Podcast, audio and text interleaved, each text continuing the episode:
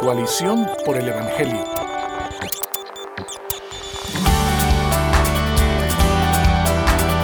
Muy buenos días y muy buenas tardes para todos los que nos escuchan. Este es Coalición por el Evangelio en la radio, en el episodio número 24. De este lado está Jairo Namnum, director ejecutivo de Coalición por el Evangelio. Y en este día vamos a estar conversando sobre un tema de vital importancia, lamentablemente muy olvidado en la iglesia hispanohablante. Vamos a estar hablando acerca de consejería bíblica, qué es, dónde lo encuentro en la Biblia, por qué importa y cómo puedo capacitarme en consejería bíblica, cómo puedo llegar a ser un consejero bíblico. Y para eso quisimos invitar a un pastor mexicano, Quique Torres, que va a estar aquí compartiendo con nosotros. Quique, ¿quién eres tú? ¿Qué tal, buen Jairo? Y hola a la gente que nos escucha. Eh, como ya comentaste, soy Quique Torres, eh, soy eh, mexicano y actualmente sirvo a Dios pastoreando la iglesia Horizonte Querétaro aquí en la ciudad de Querétaro, México, desde hace cinco años y medio ya. Y eh, desde hace ya casi cuatro años que fui presentado a lo que es la consejería bíblica por medio de mi mentor Luis Méndez, que me invitó a, prepararme o estudiar lo que yo había sido ya una temporada eh, bendecido por medio de él en el tema de, este discípulo uno a uno, pastoreo, cuidado del alma. Eh, después se le, le, le pusimos la etiqueta como tal de consejería bíblica y, y aquí ya una, una, buena temporada después, mi buen Jairo. Esencialmente estamos aparte eh, formando parte de la coalición de consejería bíblica que tenemos este 28 de octubre al 2 de noviembre la primera conferencia de consejería bíblica fuera de Estados Unidos, aquí en la ciudad de Querétaro, donde estamos esperando gente de 37 iglesias, 14 ciudades del país, 4 países de Latinoamérica, eh, y en, este pro de equipar al cuerpo de Cristo latino para poder ministrar uno a uno y hablar la verdad en amor para la problemática de cada persona, encontrando la respuesta en el Evangelio de Jesucristo. Muy bien, y creo que con esa introducción te hablaste un poquito de qué es consejería bíblica, ¿cierto? Que no es algo nuevo, aunque el nombre quizás suena más hoy, pero yo creo que sí vale la pena para nuestra audiencia. Dame una definición resumida que podamos desempaquetar entonces de qué es consejería bíblica. Eh, bueno, consejería, el, el, término no es tanto que sea nuevo, creo que lamentablemente se ha malinterpretado en muchas partes de Latinoamérica porque se vincula con terapia o psicología o, sí, sesiones de autoayuda. Eh, la, la, Biblia habla de uno de los atributos que hoy más disfruto de Dios es consejero, ¿no? En Isaías 9.6, uno de los nombres eh, que se menciona ahí es, es consejero. Y desde un principio del Antiguo Testamento se habla de la preocupación de qué consejo está siguiendo uno, ¿no? La realidad es que nosotros creemos que cada persona es un consejero. Todos tenemos situaciones en las que llega, gente contándote una problemática, una circunstancia, y tú das un consejo, ¿no? generalmente la, la respuesta involucra un, bueno, no soy un experto, pero y es el consejo de la comadre, lo que a mí me funcionó, lo que vi en la televisión, lo que el pastor, etcétera, etcétera. Entonces, consejería bíblica esencialmente podría decir que es una excusa para cumplir eh, o sumar una rama más a la gran comisión de ir y hacer discípulos. Eh, lo, yo veo en la palabra de Dios a un, a un, Cristo hablando a multitudes, pero las partes que más nos, eh, por decir, enamoran o edifican es cuando vemos un Jesús tratando uno a uno con una persona. Entonces, eh, para mí fue un balance muy interesante en mi teología ministerial el, encontrar que no solamente la doctrina de la iglesia es importante y sumamente relevante, sino la capacidad de equiparte para eh, dar razón con mansedumbre a todo aquel que te demande la esperanza que hay en ti, uno a uno, eh, eh, es, es, un llamado igual de importante para la vida del cristiano. ¿no? Entonces, eh, para mí, repito, poder ser es una excusa, una excusa más para poder ministrar, hacer discípulos, caminar una jornada con una persona, conforme a la palabra que dice, si alguno es sorprendido en alguna falta, otros son espirituales, restáurenle, ¿no? Entonces es una gama de muchos colores en la Biblia de restaurar, discipular, entrenar, enseñar, capacitar eh, a, a, una persona o un grupo de personas para, podemos resumirlo así, hablar la verdad en amor a la problemática uno a uno para que pueda encontrar respuesta en Jesucristo como el todo suficiente Rey Salvador dentro de su circunstancia. Entonces muéstrame eso en la práctica, muéstrame eso en un día a día, tú pastoreando. ¿Cómo luciría una sesión de consejería bíblica? ¿Qué eh, sería un tiempo de consejería bíblica? Nosotros tenemos esencialmente tres, tres eh, se podemos decir como tres líneas en esto, ¿no? Uno que es, eh, personalmente una que las que yo más ocupo por mi posición es pastorear y aconsejar a los líderes, porque gran parte de mi trabajo es eh, velar por ellos, lo que hablábamos hace un tiempo, ¿no? Que este cuidado pastoral o cuidado del alma en el que una vez cada quincena, depende de la situación o cada mes, me reúno con los pastores, sus esposas, para caminar eh, el día a día, un monitoreo, cómo están en estas áreas, destrabar algunas otras por, con la palabra. Eh, eh, la otra línea es a la congregación, ¿no? Gente que trae problemas. No es un rollo que no tenga doctrina. Mucho lo que manejamos en consejería es que la llanta está, está, está patinando, ¿no? Como, una, como un fango. Entonces sé lo que tengo que hacer, estoy apretando el acelerador, tiene gasolina en el carro, pero, pero nomás no avanzo, estoy, estoy patinando la llanta y, y necesito que me ayuden a destrabar esto y poner una palanca para que pueda yo avanzar conforme a lo que mecánicamente en teoría está bien. Y la tercera rama es una línea eh, más evangelística, que es que la iglesia está equipada para, en un mundo en el que ya se cansó de terapia, psiquiatría, astrología, cartas, etcétera, etcétera. Poder estar es que en iglesia dan consejería gratuita, porque no vas? ¿no? Y, y entonces em, em, ahí empieza desde el evangelio literal para poder llevar a una persona en proceso y que pueda conectarse al cuerpo de Cristo. Pero una sesión, por lo decir, regular, eh, involucra la capacidad de, escuchar, ¿no? En consejera tenemos esta idea de, si tú no tienes la capacidad de sentarte a escuchar a una persona por hora y media, eh, y eso te es muy desesperante, quizás Dios está llamando a otra área del cuerpo de Cristo, ¿no? Porque gran parte de la consejería es la capacidad de escuchar para poder, eh, con el discernimiento de parte de Dios, eso, discernir realmente cuál es el tema del corazón. El problema con psicología y con un, mecanismo pastoral, por lo de mil, por decirlo, regular o promedio, es que estamos enfocados en cambiar conductas. Entonces una lista de, es que mira, eh, deja, deja, deja, haz, haz, haz, procura, procura, procura, ya quítale, quítale, quítale. Eh, y el tema de consejería es poder ayudar a la persona a llegar al tema del corazón y encontrar cómo, Mateo dice, ¿no? Eh, de corazón salen los malos pensamientos y toda esta serie de cosas. Y poder que el consumado es de la cruz pueda afectar su problema y eso puede ser la palanca que destrabe para que el carro pueda operar de manera funcional. Entonces, esencialmente es escuchar, aprender a hacer las preguntas correctas, eh, lo que nos da mucha risa es que 90% eh, de la información que se da en la sesión 1 no es el problema. Claro. ¿No? Eh, porque ellos vienen a consejería por ejemplo matrimonial esperando que pastor diga a mi esposo lo que él tendría que hacer. O, mire qué tan mal estoy, dígame algo que les debo de decir. Y el punto es llegar a la realidad de que es un tema a nivel del corazón. ¿no? entonces es escuchar, aprender a hacer las preguntas correctas para recaudar información útil, para entonces armar un plan, un programa en el que podamos por medio de la palabra empezar a inyectarle en áreas específicas de la persona para que pueda experimentar la redención. Repito, el consumado es de la cruz. ¿Cómo se relaciona consumado es con tu problema matrimonial? Eh, esa es un poquito la ecuación. Hay tareas. Eh, la parte importante de la consejería bíblica es que eh, no es yo no soy tu salvador, es Cristo, entonces te voy a entrenar a que puedas tener una relación con Cristo cada día. Entonces hay tareas que la persona está eh, comprometiéndose a cumplir que involucran memorización de la escritura, aplicación de la misma, eh, un escuchar conforme a, desde Éxodo, ¿no? En el tema de si dieres, eh, si escucharas atentamente mi voz, y si eres, ¿no? Entonces, este, ¿qué te ha hablado en, en la palabra? Entrenarles si no lo saben, en la iglesia, ¿qué estás haciendo al respecto? Eh, y poder empezar un proceso, ¿no? Que puede ser desde un cierto número de sesiones, por decirlo así, hasta meses, pero en pro de realmente amar a la persona y poder ayudar, ¿no? Entonces, según te estoy oyendo, pareciera que la consejería bíblica abarca casi todas las ramas de la teología. Eh, tú tienes que tener una teología correcta sobre quién Dios es, sobre quién tú eres, sobre el pecado, tienes que tener una hermenéutica correcta ya que le estás enviando a que puedan estudiar la escritura. Sí.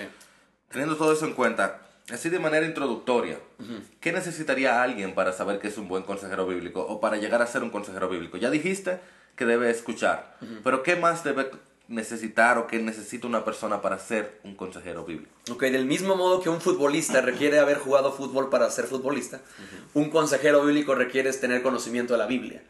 Eh, porque si no, repito, nomás eres un consejero más, ¿no? Eh, eh, nosotros tenemos este, este, dicho que dice, todo, buen, todo buen consejero fue un buen aconsejado. Entonces, es, es, una invitación para que la persona pueda involucrarse en un proceso de, de caminar él bajo autoridad y caminar un proceso de ver cómo se ve esto desde la perspectiva del, del restaurado, por decirlo así. Eh, y eso va a dar una plataforma en la que puede ministrar a otros, ¿no? Eh, eh, esa es, una, invitación importante. Creo que ciertamente la... Nosotros tenemos este concepto como biblio saturado, el, tener realmente un conocimiento de la escritura, pues si no bien vasto, pero suficiente para poder ministrar sé en Cristo con la palabra y a otros, es, es algo que es inherente a la, al llamado. si, si, tu único versículo de Biblia que te sabes es Juan 3.16, pues está increíble, pero va a ser muy limitada tu capacidad porque pues Dios usa lo que tú sabes, ¿no? Entonces, este, en, ese tema sí es una invitación a prepararse, pero estamos haciendo esta conferencia en el que se ven varios temas de la vida y cómo Cristo es rey sobre eso, eh, de modo que las personas puedan venir y decir, ok, si yo batallo con depresión, Dios dice esto.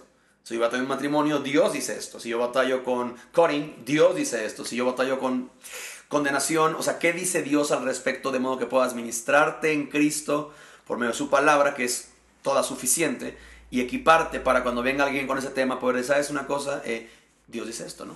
Ok, entonces, ya que dijiste eso, vale que digamos, por ejemplo, yo estudié psicología. Antes de, ser llamado al ministerio, yo fui psicólogo. Y varias veces nosotros hacíamos em, training sessions, sesiones de entrenamiento donde venía alguien y actuaba que tenía un problema. Entonces, digamos que yo llego ahora y yo te llego donde ti te digo, tengo un gran problema de depresión. Se me hace difícil levantarme de la cama, se me hace difícil hablar con mi esposa, hasta comer se me hace difícil. Si yo fuera solo un psicólogo, yo pudiera tratar de ver qué pasó en el pasado, qué causas tiene ahí detrás, por supuesto lo envío donde un psiquiatra, quizás evaluar. Claro. ¿Qué haría un consejero bíblico? Así de manera general y en tres minutos hacia dónde iría para saber cómo se diferencia de la psicología o a una psicología cristiana. Claro, mira, entiendo psicología como la ciencia que estudia el comportamiento, respuestas y sensaciones de un hombre ante su entorno. Eh, la consejería bíblica eh, eh, es, no, no es una ciencia que estudia eso, es una, un mecanismo de reconciliar al... Es el Evangelio, reconciliar al hombre con Dios por medio de Cristo. Entonces, primeramente tendríamos que ver si eres, uno, si eres salvo, estamos en una consejería bíblica. Entonces, mucho es, es preguntas muy útiles para saber. Nosotros tenemos una muy que es muy, muy interesante, que es, eh, ok, Jairo, tú vienes a la iglesia, ¿no? Eh, si alguien en tu oficina llega contigo y te dice, mi Jairo, eh, tú eres cristiano, ¿no? Sí. tengo un vecino que es cristiano y no deja de hablar del Evangelio, que el Evangelio es esto, que el Evangelio es el otro. y llega a tu casa y te toca y te dice, Jairo, ¿tú eres cristiano? Sí. Explícame qué es el Evangelio. ¿Qué le dirías? Y a, y a, nosotros nos da una muy buena lectura Por supuesto. de realmente si entiendes lo que es el Evangelio, porque generalmente tú y yo entendemos que la mayoría es hizo una oración, pasé la frente en un llamado, eh, eh, la oración del pecador. Recibió a Jesús. Recibí a Jesús en mi corazón. Eh, y el punto es poder, y de ahí partir un tema de, sabes que probablemente no eres salvo. Ahora, no, no es algo que vas a decir, pero entonces empezamos un proceso, si ese fue el caso, a presentarte el Evangelio. Y ha sido glorioso como en la cuarta sesión, gente puede articular el Evangelio con todos los elementos que no podía cuando llegó y entiende que el problema no es soy un cristiano frustrado batallando con depresión, sino es que quizás nunca había nacido de nuevo. Y, entonces, si fuera el caso, que salvo la persona, empezamos a, vacunar algunos temas. Si Salmo 9.10 dice, en ti confiarán los que conocen tu nombre por cuanto tú no desamparaste a los que te buscaron. O hay una relación directa entre experimentar la redención y sanación de Dios con conocer su nombre. Entonces, esencialmente es presentar a Dios en varios niveles y porciones y salmos. Eh, un altísimo porcentaje de los salmos son salmos de lamento. Entonces, poder decir, eh, y me encanta esto, llevar a la persona a la palabra, y poder decir, se parece algo y es ver sus ojos como así de, ¿a poco la Biblia dice eso? Y es como, parece que yo lo escribí. así es. Y poder conectar eso con, ok, vamos a, la Biblia habla de esto, de conocer su nombre, de guardar su palabra y empezar a dejar tareas muy específicas de aterrizar esos momentos críticos y empezar a ver, diría mi buen Luis Méndez, a Dios siendo Dios en la vida de la persona, ¿no? Repito, a grosso modo, hay detalles y más que te, se Por supuesto, porque en cada caso tendrías que ver si hay una situación de pecado particular, que la persona está pensando en ese pecado y, y, no, lo, no lo confiesa en público, pero quizás tiene una adicción a la pornografía y la adicción a la pornografía lo mantiene deprimido. Porque se siente que trato de salir y no salgo, pero no se lo dice a nadie en la iglesia. Y no se lo dice a su esposo, solo dice que está deprimido. Y por eso solamente el tema de evaluar primero si es salvo, porque por ejemplo, si, si, si, no es así, o sea, si es alguien salvo y está batallando con ese tema, Proverbios 28.13 dice eh, eh, que el que encubre su pecado no prosperará pero que lo confiesa aparte alcanzar misericordia. O sea, puede haber una ecuación exactamente de algo cíclico, vicioso, que, que tiene que ser expuesto a la luz para hacer, eh, alcanzar la misericordia que Dios quiere darle a la persona. O también podría ser un caso donde la persona tiene un problema de aceptar sus circunstancias, que tiene una esposa que no es quien él quisiera que sea, quizá la esposa ni siquiera es salva, y este, este señor está sintiéndose totalmente deprimido porque está luchando con un ideal de matrimonio que no es el que tiene. Exacto. O quizás tiene un anhelo ministerial que no se le puede cumplir. El asunto es que la psicología por sí misma no toma en cuenta todas esas cosas, más, ven, más ve a la persona como una víctima que como alguien que está siendo parte del problema. Y en consejería bíblica ciertamente hay una víctima, pero esa víctima fue a la cruz a morir en nuestro lugar. Exactamente. Eh, para nosotros somos Exactamente, entonces así es. Muy bien, entonces seguiremos conversando sobre consejería bíblica, hablando de manera práctica de por qué la iglesia no utiliza estas técnicas y cómo podemos mejorar nosotros como consejeros bíblicos. Sigan con nosotros en Colisión por el Evangelio Radio. No uses la falta de tiempo como una excusa para ignorar a Dios. Estás escuchando Radio Eternidad.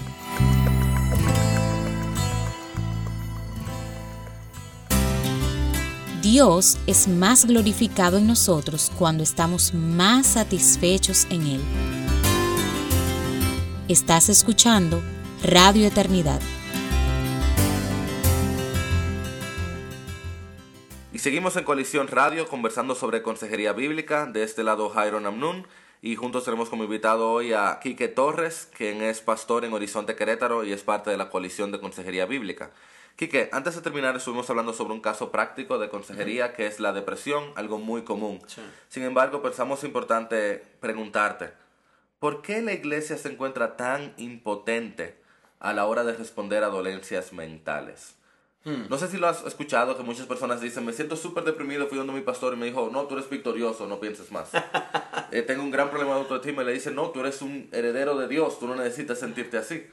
O, tú tienes un demonio, vamos a exorcizarlo. Entonces, ¿qué ha pasado que la iglesia se encuentra tan impotente a la hora de responder? Creo que hay, eh, Jairo, dos, dos capas ahí que se tienen que considerar. La primera es, ciertamente tú y yo hemos hablado de una de un gap o, una, una, brecha. una brecha teológica en cuanto a muchos siervos de Dios bien intencionados pero no entrenados se activan en el ministerio, Dios prospera, Dios bendice, pero no hay una formación teológica saludable para poder realmente bíblicamente aconsejar o servir a alguien, ¿no?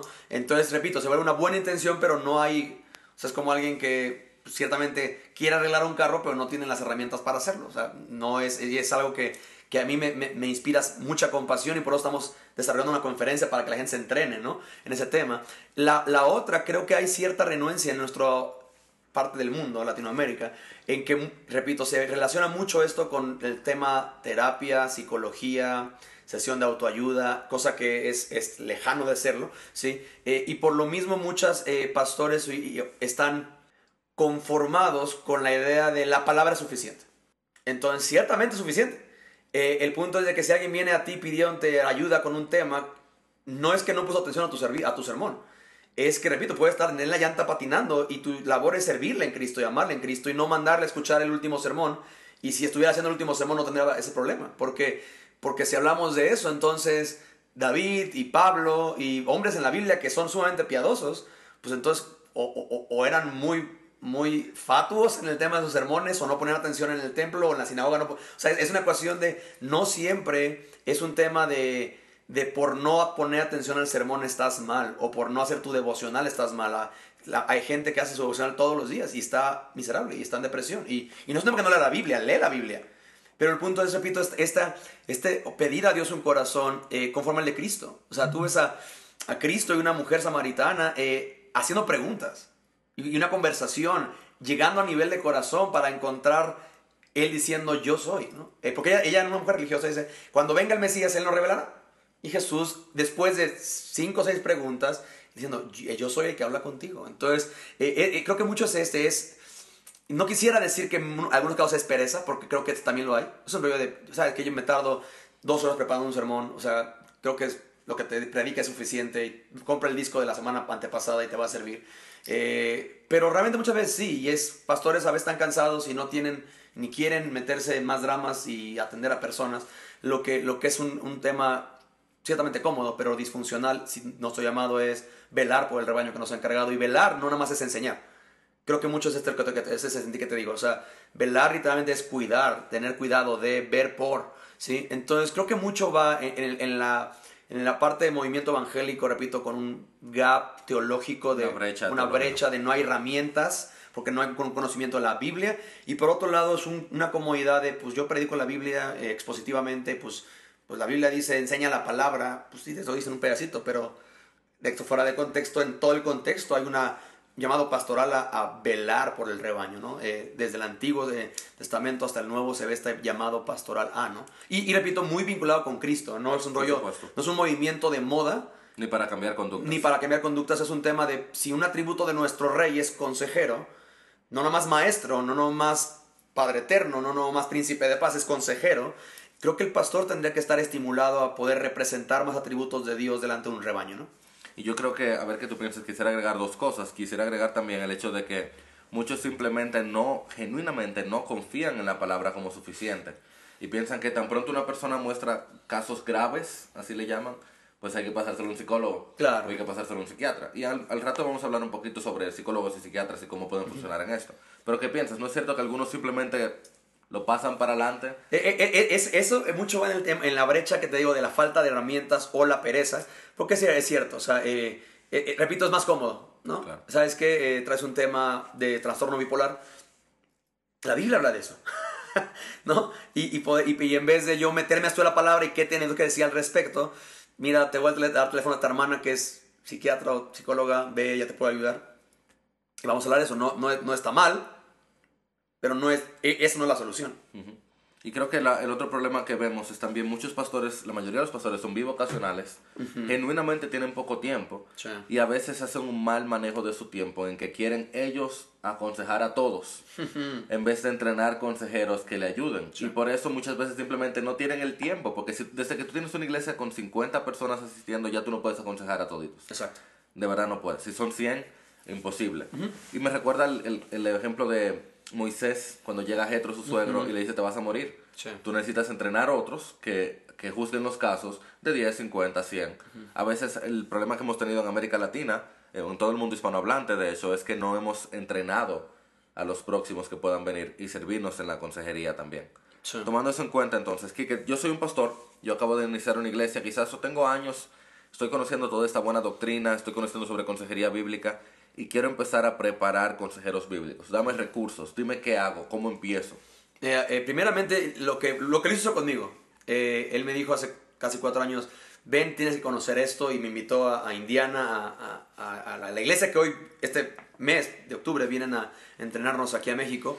Y para mí fue un, un, un parteaguas en el rollo de exacto. O sea, este es el complemento del cuidado pastoral que yo, que yo veía que faltaba, que no, no solamente es doctrina predicada desde un púlpito, sino servida abajo del púlpito. ¿no? Eh, eh, eh, complementado a eso, eh, lo que nosotros estamos haciendo aquí en Horizonte no, no es porque seamos, repito, la última coca del desierto, ni mucho menos, estamos aprendiendo realmente de esto, pero mucho lo que desarrollamos con, con, con Harvest, ellos nos recomendaron lo que nos gustó, que es los consejeros que estamos, por ejemplo, sirviendo ya a un nivel de liderazgo, no aconsejamos si no hay un aprendiz a nuestro lado.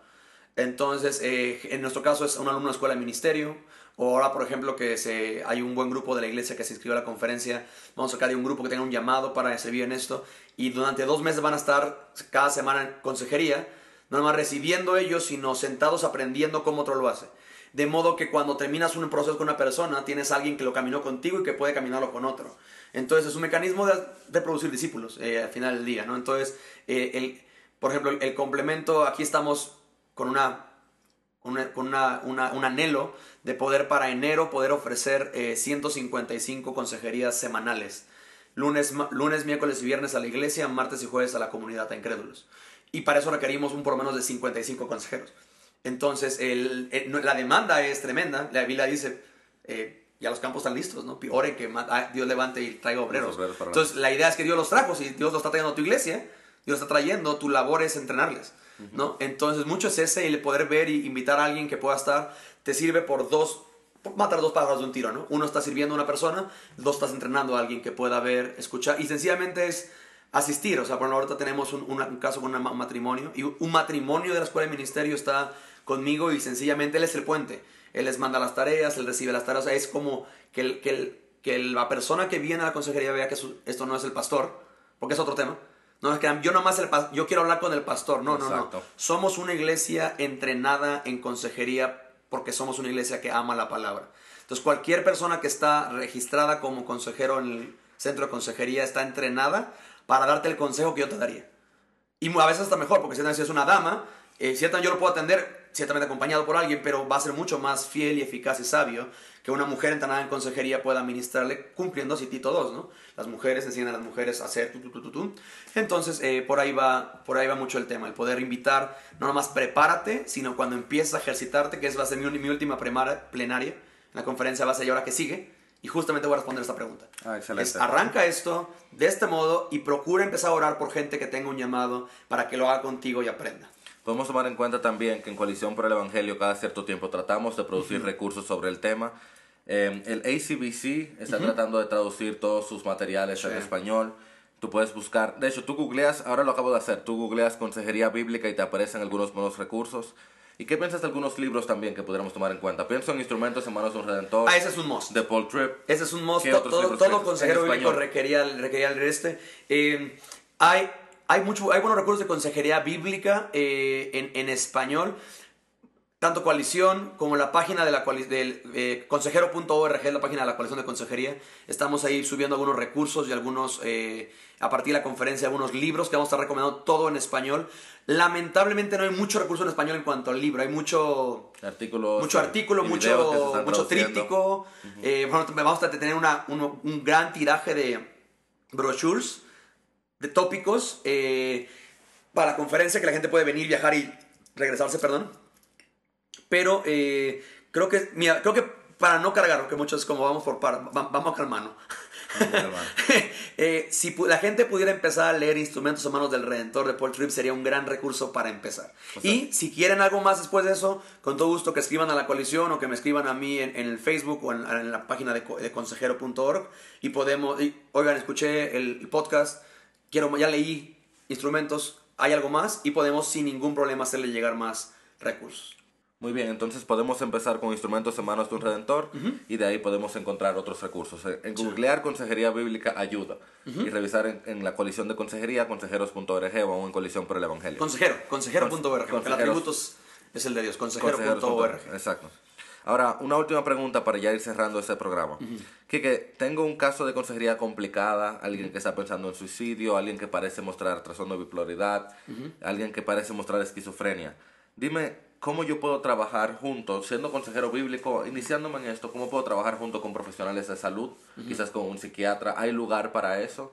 Sí hay lugar para eso y creo que la- eh, ciertamente la medicina es algo que Dios permite para bendición también. Eh, el tema es, como dije, no es la solución. Entonces, mucho el comple- Mira, eh, sobre todo en Latinoamérica, eh, si alguien viene con depresión casi suicida, hay que hacer las preguntas correctas porque mucho lo que para uno es depresión casi suicida, para otro es nada.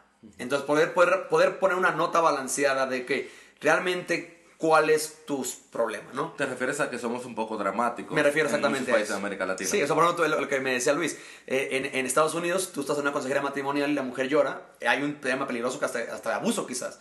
En México, en Latinoamérica, si la mujer no llora es preocupante. Claro. Porque eh, entonces somos mucho, muy emocionales. Entonces, poder, ah, tuve una consejera hace poco que literalmente decía, una chica, es que mi casa es un infierno. Y entonces a la hora de hacer preguntas, ¿qué, qué debo entender porque tu casa es un infierno? Es que mis papás no me dejan ir de, fie- fin de fiesta fin de semana. Ok, entonces eh, podemos poner en perspectiva correcta. Pero eh, creo que Dios está levantando a una generación que estudió eh, académicamente psiquiatría, ¿sí? que está trayendo al cuerpo de Cristo. Uno de mis maestros es un psiquiatra nacido de nuevo que entendió, yo puedo cubrir ciertos temas, pero no puedo llegar al corazón. Hay un tema que solo Dios puede hacer. ¿sí? Eh, y, y él desarrolló el programa de Soul, que es el que estamos queriendo nosotros adaptar en el grupos pequeños en Soul Horizonte. care significa cuidado, Cuidado del del alma. alma, sí. Eh, entonces, eh, mucho el- lo que nosotros hacemos es número uno, nosotros no confiamos en que tú nos digas que tienes trastorno bipolar o hasta que hay un, un- laboratorio que avale que tu tema es fisiológico. Porque pues me, me atreves, por lo menos lo que, yo, lo que yo he visto, el 70% de los casos que traen un tema depresivo, bipolar, que ellos dicen que traen, realmente no lo traen. Es un- son cuestiones de carácter, son cuestiones de, pecados ocultos, son cuestiones de afán, ansiedad, que al final tiene que ver con incredulidad en la soberanía de Dios, ¿no?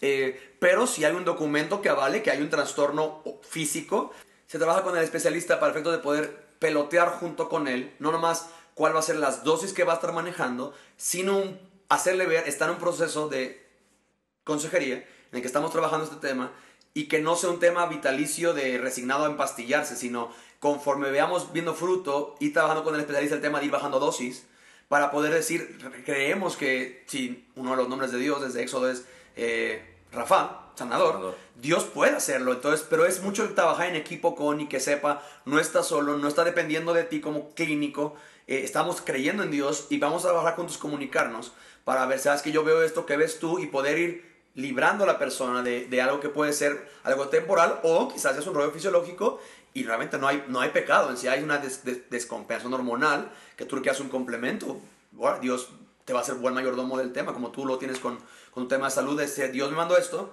soy mayordomo de esto, Dios me va a pedir cuentas, ah, pues yo voy a hacer fila en esto, ¿no? Exactamente.